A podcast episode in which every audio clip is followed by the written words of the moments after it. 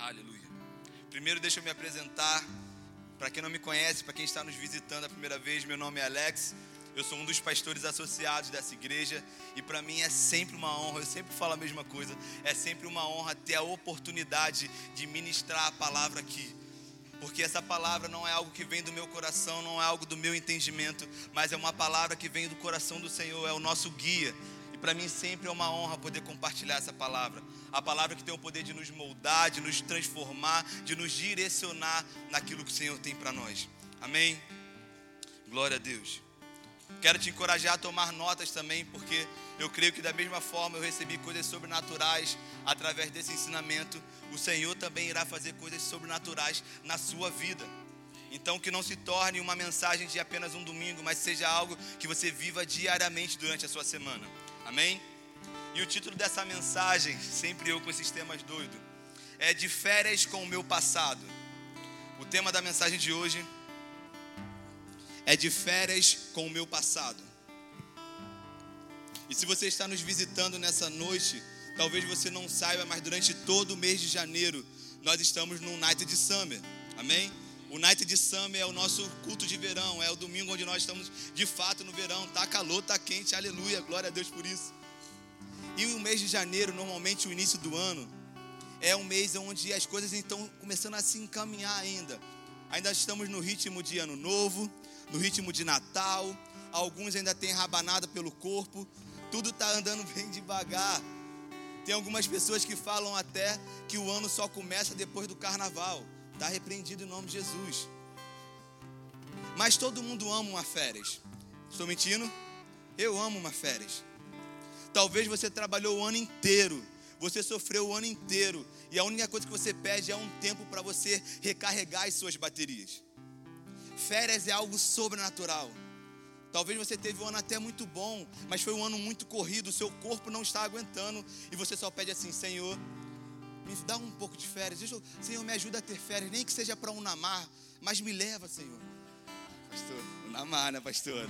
Não, pastora, um namar bom. Eu amo um namar de verdade. Só para distrair, o pessoal está bem tenso. Mas férias é algo sobrenatural. E eu não vou falar com vocês te dando dicas de viagem, como tirar férias, o que fazer. Não é esse o intuito dessa mensagem. Mas eu quero falar sobre quem nós tiramos férias. Existem algumas pessoas que resolvem tirar férias com seus familiares. Existem pessoas que resolvem tirar férias e preferem tirar férias com seus amigos. Ou talvez existem pessoas que gostam de viajar sozinhos e descansar. Mas e quando nós resolvemos tirar férias com o nosso passado? Quando nós resolvemos tirar um tempo onde nós poderíamos estar adorando ao Senhor, exaltando ao Senhor, e resolvemos tomar esse tempo para viver algo do passado. Hum. Tirar férias com o nosso passado está atrelado a não se permitir o novo de Deus para nossa vida. Todas as vezes que eu me permito voltar ao passado, trazer o passado ao meu presente, eu estou dizendo ao Senhor que eu não prefiro mais viver o novo de Deus, porque o que eu já vivi lá atrás para mim é suficiente. E é fácil não olharmos para trás quando tudo está muito bem. É fácil não olharmos para trás quando o Senhor faz a nossa vontade. É fácil não olharmos para trás quando a nossa vontade em qualquer área é feita. Quando o nosso relacionamento está tudo bem, quando o nosso trabalho está tudo bem, a gente não precisa olhar para trás. Mas agora, a partir do primeiro momento que nós temos uma dificuldade, quando algo sai do nosso controle, quando algo sai das nossas mãos, a primeira coisa que a gente faz é comparar aquilo que estamos vivendo agora com aquilo que vivemos no passado. E quando eu penso nisso e olho para a Bíblia, a primeira coisa que eu vejo e lembro é do povo de Israel. Êxodo capítulo 16 vai dizer que o povo já tinha saído do Egito, saído da escravidão, estava indo em direção à terra prometida. E aí, na, a partir do primeiro momento que eles tiveram uma dificuldade, o que, que eles falaram? Moisés, Arão, por que, que você tirou a gente de lá do Egito? Era melhor que estivéssemos lá, morrêssemos lá, porque pelo menos lá nós tínhamos algo para comer. Preste atenção nisso. Eles preferiram deixar de estar na posição onde o Senhor levou eles naquele momento ainda que fosse uma posição desconfortável, para viver algo que eles estavam sofrendo no passado. Gente, o povo de Israel no Egito era massacrado, era esculachado, era humilhado. E eles preferiram, eles, era melhor a gente estar lá. E talvez isso seja algo que a gente para e pensa: se eu tivesse na posição deles, duvido que eu faria isso. Mas todas as vezes que nós tiramos o Senhor Jesus do nosso centro, do centro da nossa vida, nós permitimos que o nosso passado venha e controle o nosso presente. E o Eugênio falou algo sobrenatural no acampamento hoje. O nosso presente ele tem o poder de nos moldar e preparar o nosso futuro. E quando nós permitimos que o nosso passado venha e mude o nosso presente, automaticamente estamos dando brecha para o nosso passado vir e mudar o nosso futuro. E é basicamente sobre isso que nós vamos falar nessa noite. Abra sua Bíblia em Filipenses, capítulo 3, versículo 12. Filipenses 3, capítulo 12.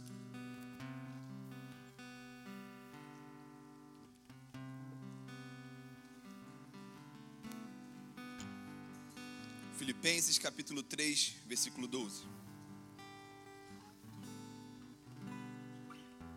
Diz assim: Não estou dizendo que já obtive tudo isso, que já alcancei a perfeição mas prossigo a fim de conquistar essa perfeição para a qual Cristo Jesus me conquistou.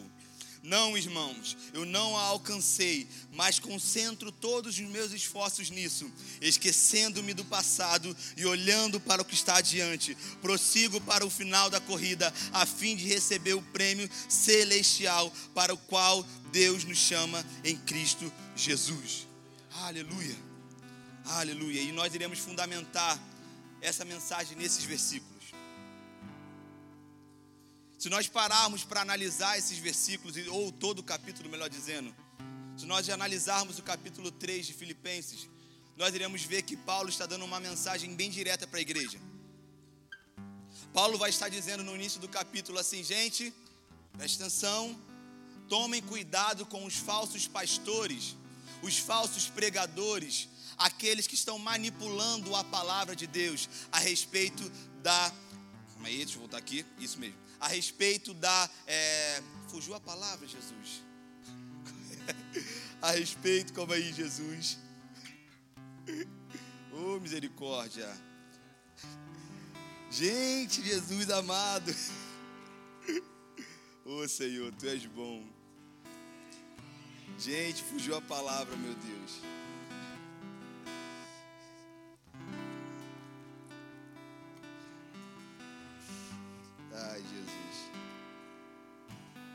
Vai dando glória aí, irmão. Isso é importante. Amém. Gente, misericórdia. Amém. Glória a Deus. Gente, fugiu a palavra misericórdia. Não, não é promessa não. Amém. Glória a Deus. Paulo está dando um ensinamento sobrenatural para esse povo. E está dizendo assim: tome cuidado. Gente, é uma operação que está na minha cabeça e fugiu. Gente, circuncisão, misericórdia, isso. Gente, oh glória, aleluia. Vamos voltar. Paulo está dando uma direção para o povo muito importante. Tomem cuidado com os falsos pastores, os falsos pregadores, aqueles que manipulam a palavra de Deus a respeito da circuncisão. E aí, para entendermos o porquê Paulo está dando uma correção sobre isso, nós precisamos entender o que era, qual era a importância da circuncisão para o povo judeu naquela época. Foi uma direção dada por Deus para que o povo no oitavo dia fizesse a circuncisão. E a circuncisão no Antigo Testamento era como se fosse uma marca do povo de Deus, o que diferenciava o povo de Deus dos outros povos. Amém? Amém. Glória a Deus. Por isso é tão importante, precisava lembrar dessa palavra. Mas no Novo Testamento, Paulo vai dizer em Romanos que agora a nossa circuncisão mudou. A partir do momento que nós aceitamos a Jesus como nosso único e suficiente Salvador, agora a nossa circuncisão é no nosso coração. Pastor, por que, que o Senhor está falando sobre isso? Porque Paulo fez questão de tocar em algo sobre a religiosidade daqueles pastores, para mostrar para aquele povo que tudo que aquele povo religioso estava direcionando a fazer, ele já viveu. É como se Paulo estivesse falando, e você vai ler com calma em casa, você vai estudar Filipenses capítulo 3. Paulo vai dizer: gente, olha só, me ouça, não fique se prendendo a esses falsos pastores que ficam tentando manipular a palavra de Deus. Eu quero dizer algo para vocês: durante toda a minha vida, eu fui treinado pelos melhores, eu vivi as melhores, eu segui a lei à risca. O meu zelo, ele vai dizer isso, isso é sobrenatural o meu zelo pela lei era tão grande, era tão grande que eu perseguia a igreja. Paulo ele faz questão de falar que tudo que aquele povo, aqueles pregadores estavam tentando manipular, no passado de Paulo era valioso. E basicamente Paulo estava falando para aquele povo assim: tudo que vocês estão achando que tem valor, para mim também tinha valor lá atrás. Eu seguia a risca qualquer direção da lei. Para mim eu fazia como se fosse a minha última esperança, o meu único último fôlego. Eu perseguia a igreja com zelo tão grande pelo, pela lei é como se eu não tivesse mais nada além disso. Mas ele vai continuar dizendo algo sobrenatural. Mas a partir do momento que eu conheci a Cristo e vi o que ele me ofereceu, eu coloquei tudo que era valioso para mim abaixo do lixo. Hum. E ele entra nesse versículo, depois de dizer tudo isso ao povo, isso não tem valor, deixe o seu passado para trás. Ele chega no ponto principal da mensagem que nós lemos. Não estou dizendo que já obtive tudo isso, que já alcancei a perfeição, mas prossigo a fim de conquistar essa perfeição para a qual Cristo me conquistou. Não, irmãos, eu não a alcancei, mas concentro todos os meus esforços nisso, esquecendo-me do meu passado e olhando o que está adiante, prossigo para o final da corrida, a fim de receber o prêmio celestial para qual Cristo Jesus nos chamou. Paulo está nos ensinando que maior do que aquilo que nós já vivemos no passado é aquilo que nós viveremos com Cristo no presente e no futuro. O que Paulo está ensinando nesses versículos é que não importe o quão valioso é o seu passado ou o quão pesado é o seu passado, nada que você viveu, nada, nada que você passou se compara com aquilo que você irá viver com Cristo Jesus. E eu quero separar essa mensagem em duas partes. A primeira parte é a importância de deixarmos o nosso passado para trás. A importância de deixarmos o nosso passado para trás. E a segunda parte dessa mensagem é para onde isso irá nos levar. Então quero começar com a primeira parte onde Paulo diz: esquecendo-me do passado e olhando para o que está adiante, prossigo para o final da corrida, a fim de receber o prêmio celestial para qual Cristo, o nosso Deus, nos chama em Cristo Jesus. E o título dessa mensagem de férias com o meu passado está conectado com esse ponto. Às vezes nós não percebemos, mas estamos tão focados 100% no mundo lá fora, em alcançar o perdido, em orar pelo perdido, que não percebemos que muitas dessas vezes nós estamos carregando um peso do passado que ainda não soltamos. E eu não estou dizendo para você que se preocupar com o perdido é algo ruim, pelo contrário, é algo muito bom. Mas eu quero dizer algo para você: você tentar fazer qualquer coisa para Cristo, carregando um peso do passado em cima de você, você não irá conseguir fazer nada. Muitas das vezes nós trocamos o peso da cruz pelo peso do nosso pecado, do nosso passado. Eu vou repetir. Muitas das vezes nós deixamos o peso da nossa cruz de lado, tiramos a nossa cruz que Cristo nos direcionou a carregar e preferimos carregar um fardo que o Senhor já nos livrou dele. E isso é muito forte. Isso é muito forte. Paulo, ele vai dizer algo muito interessante. Ele vai dizer que sabendo que ele não alcançou essa perfeição, ele concentra todas as suas forças, ele é bem específico. Eu concentro todas as minhas forças em esquecer do meu passado. E talvez você fale assim, mas pastor, por que que Paulo não concentrou todo o seu esforço em orar? Por que, que Paulo não concentrou todo o seu esforço em jejuar, em louvar, em adorar? Porque Paulo sabia, se ele não deixasse o passado dele para trás, de nada adiantaria ter uma vida de oração, uma vida de adoração e uma vida de entrega. E eu tenho a convicção que existem pessoas que estão aqui, que oram diariamente: Senhor, porque eu não sou usado? Porque o Senhor não fala comigo? Porque o Senhor fala com meu irmão e não fala comigo? É porque talvez você não perceba que você tem carregado um peso que não era para você estar carregando mais. Deixe o seu passado no passado. Deixe o seu passado no passado. Imagina como era pesado esse passado de Paulo. Imagina que coisa doida. Eu, eu, eu aprendi isso com o pastor Tiago. Eu pego um texto e eu vou vendo, vou estudando, vou estudando, vou lendo, vou lendo em várias versões, várias versões para entender. Imagina um pouco comigo aqui como a mente de Paulo deveria ficar. Ele era alguém que perseguia a igreja porque tinha convicção que estava fazendo a coisa certa. Ele provavelmente, certamente matou diversas pessoas porque tinha convicção que estava fazendo a coisa certa. E aí Deus chama ele para ajudar na edificação e no crescimento da igreja. Imagina quão pesado era esse passado. Imagina como para ele deveria ser difícil estar pregando numa, no meio de um povo e talvez as pessoas falando, mas não é ele que estava correndo atrás da gente? Eu dei um exemplo ontem que quem é casado sabe. Sempre tem aqueles momentos de que bate cabeça, né? Que é normal. Oh glória.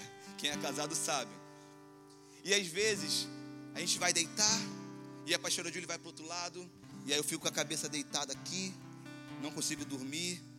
E aí eu viro e falo assim, amor, não vai ter como dormir assim não. Vamos, vamos conversar aqui porque eu não consigo ficar assim. A minha consciência está pesada. Eu reconheço que eu errei nisso, nisso, nisso. Por uma coisa tão pequena, é capaz talvez de tirar os nossos sonos, o nosso sono. Agora imagina algo tão pesado como Paulo estava vivendo. E ele por isso que ele fala, eu concentro todas as minhas forças em esquecer o meu passado e olhar adiante. Não que o meu passado tenha poder sobre mim, mas que eu sempre esteja mantendo vivo de mim, que quanto mais eu apagar o pecado da minha, o passado da minha mente, mais eu irei me aproximar daquilo que o Senhor tem para mim. Aleluia. Aleluia. Não há futuro para quem vive no passado. Não há futuro para quem vive no passado. Quando eu afirmo que eu sou de Cristo e tenho saudade do meu passado, eu estou menosprezando aquilo que o Senhor está fazendo hoje. Se eu falo que eu sou o filho de Deus e ainda assim eu tenho saudade do meu passado, é como se eu estivesse falando: Senhor, muito obrigado, valeu, valeu, valeu você ter morrido por mim, mas eu prefiro ser o que eu era antes. Sim, essa mensagem é uma mensagem de pouco amém. E essa mensagem falou muito ao meu coração. Todas as vezes que eu não conseguia sair do meu lugar, achando que era porque Deus não me amava, é porque mal eu percebia que estava carregando um peso que já era poder deixado para trás há muito tempo. 2 Coríntios 5,17 vai dizer: Portanto, se alguém está em Cristo, é nova criação. As coisas antigas já se passaram, eis que surgiram coisas novas. O papel do Senhor é nos fazer nova criatura, mas o nosso papel é escolher permanecer nessa posição. O papel do Senhor é nos fazer uma nova criação, mas o nosso papel é escolher permanecer nessa posição.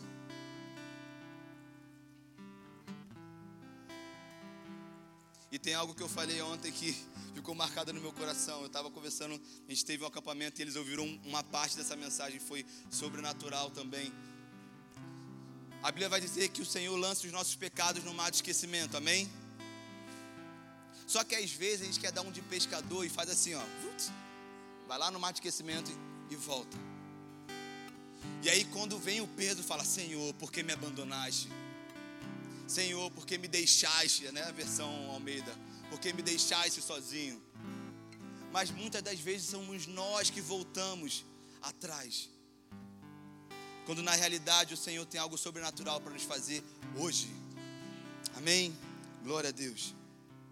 Glória a Deus. Deixar o nosso passado para trás irá nos levar a um lugar que Paulo estava dizendo ao, no versículo anterior que é a perfeição. Anote isso, a perfeição. Paulo estava falando que estava prosseguindo em alcançar uma perfeição. E que para alcançar essa perfeição era necessário falar tudo que nós já falamos aqui, esquecer do passado e olhar adiante. Mas pastor, que perfeição é essa? E a primeira coisa que você deve pensar quando você vê Paulo falando sobre essa perfeição, que ele estava prosseguindo em alcançar essa perfeição, talvez você pense assim: Pastor, se Paulo está falando sobre uma perfeição, se ele está correndo atrás, querendo alcançar uma perfeição, eu também preciso alcançar essa perfeição. Amém? Mas algo que nós precisamos entender que essa perfeição não foi uma direção dada por Paulo, mas sim uma direção dada por Jesus. Como assim, pastor? Mateus capítulo 5, versículo 48 diz: "Portanto, sejam perfeitos como perfeito é o seu Pai celestial." Portanto, sejam perfeitos como perfeito é o seu Pai celestial. E aí talvez você fale assim, pastor, agora lascou de vez.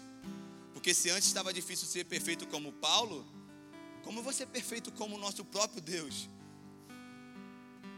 Preste atenção nisso.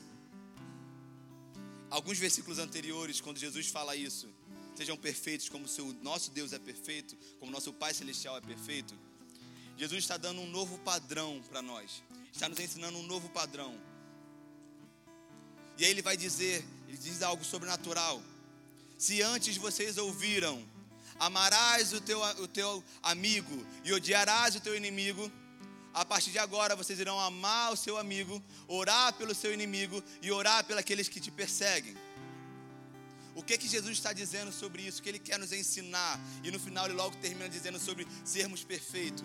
Porque essa perfeição não é uma perfeição de ser de fato perfeito, de não errar, de não ter, não, eu não vou errar mais, eu não vou falar mais uma palavra errada. Não é isso. O que Jesus está querendo nos ensinar é a perfeição num sentido de progressão. Quanto mais eu progrido no Senhor, mais eu me pareço com quem Ele é. O que de fato Jesus está querendo ensinar é que quanto mais nos tornamos perfeitos como Deus é perfeito, mais o nosso padrão aumenta. Por isso que ele fala: se antes vocês ouviram, amarás o seu amigo e odiarás os seus inimigos, ele fala assim: opa, agora vai ser diferente. Se vocês querem ser perfeitos como eu sou perfeito, é necessário você aumentar o seu leque. E agora você não vai somente amar o seu amigo, mas você também vai amar o seu inimigo. Hum. Então, essa perfeição que Paulo diz que está prosseguindo em alcançar, é uma progressão em se aproximar de quem Deus é. Amém? Um bom exemplo disso é o jovem rico. A palavra de Deus vai dizer em Mateus capítulo 19, versículo 21 Jesus respondeu: Se quer ser perfeito, preste atenção nisso. Ele fala para o jovem rico: Jesus, se quer ser perfeito, vá, venda todos os seus bens e dê o dinheiro aos pobres. Então você terá um tesouro no céu. Depois, venha e siga-me. E antes, para dizer o que estava acontecendo, Jesus estava pregando a palavra. E o jovem rico diz: Jesus, o que, que eu preciso fazer para ter a vida eterna? E aí Jesus olha para ele e fala: segue os meus mandamentos. E aí o jovem rico deve ter falado: ah, mas isso eu já faço. Aí Jesus: ah, então tá bom. Agora pega o que você tem de mais valioso, vende e dê aos pobres e siga-me. E a gente não percebe os pequenos detalhes. A palavra de Deus vai dizer que Jesus respondeu: Se você quer ser perfeito, mas pastor, o jovem rico nem perguntou o que ele precisava fazer para ser perfeito. Mas Jesus já estava ensinando um novo padrão. Pastor, por que, que o jovem rico não conseguiu ser perfeito como Jesus estava querendo dizer? Porque só tinha uma diferença entre o jovem rico e Deus. Qual era essa diferença? O Senhor Jesus, em João capítulo 3, versículo 16, diz que ele entregou o seu único filho, o seu bem mais precioso. O jovem rico não estava pronto para entregar o seu bem mais precioso. Por isso, a perfeição, se você quer ser perfeito, quer alcançar de fato essa perfeição, caminhe em progressão, procurando ser diariamente, ser perfeito, ser como Cristo é. Mas, pastor, isso é muito difícil. Eu sei. Por isso que Paulo diz: Eu estou caminhando, almejando, não importa o que eu faça, o meu coração queima em ser perfeito como Cristo é. Basicamente, o que Paulo está dizendo é: se eu quero me aproximar diariamente de quem Deus é, ou seja, o ser perfeito como Ele é perfeito, eu preciso prosseguir diariamente, esquecendo do meu passado.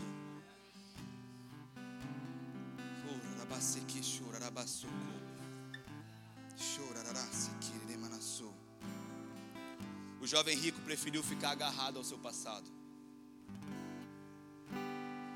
O jovem rico preferiu ficar agarrado a todo o seu esforço, a tudo que ele conquistou, a tudo que tinha de mais valor para ele.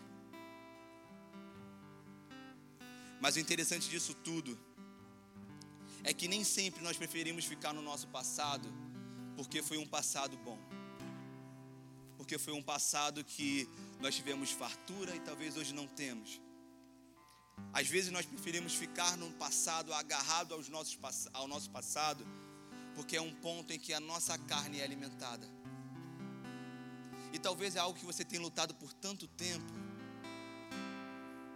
Talvez é algo que você tenha orando, orado por tanto tempo, dizendo: Senhor, eu aceitei o Senhor como meu único e suficiente Salvador. E eu sei que não é culpa sua. Eu sei que isso não acontece porque o Senhor quer mas eu escolhi trazer o meu passado para perto de mim. Fique de pé, por favor. Eu vou parar por aqui.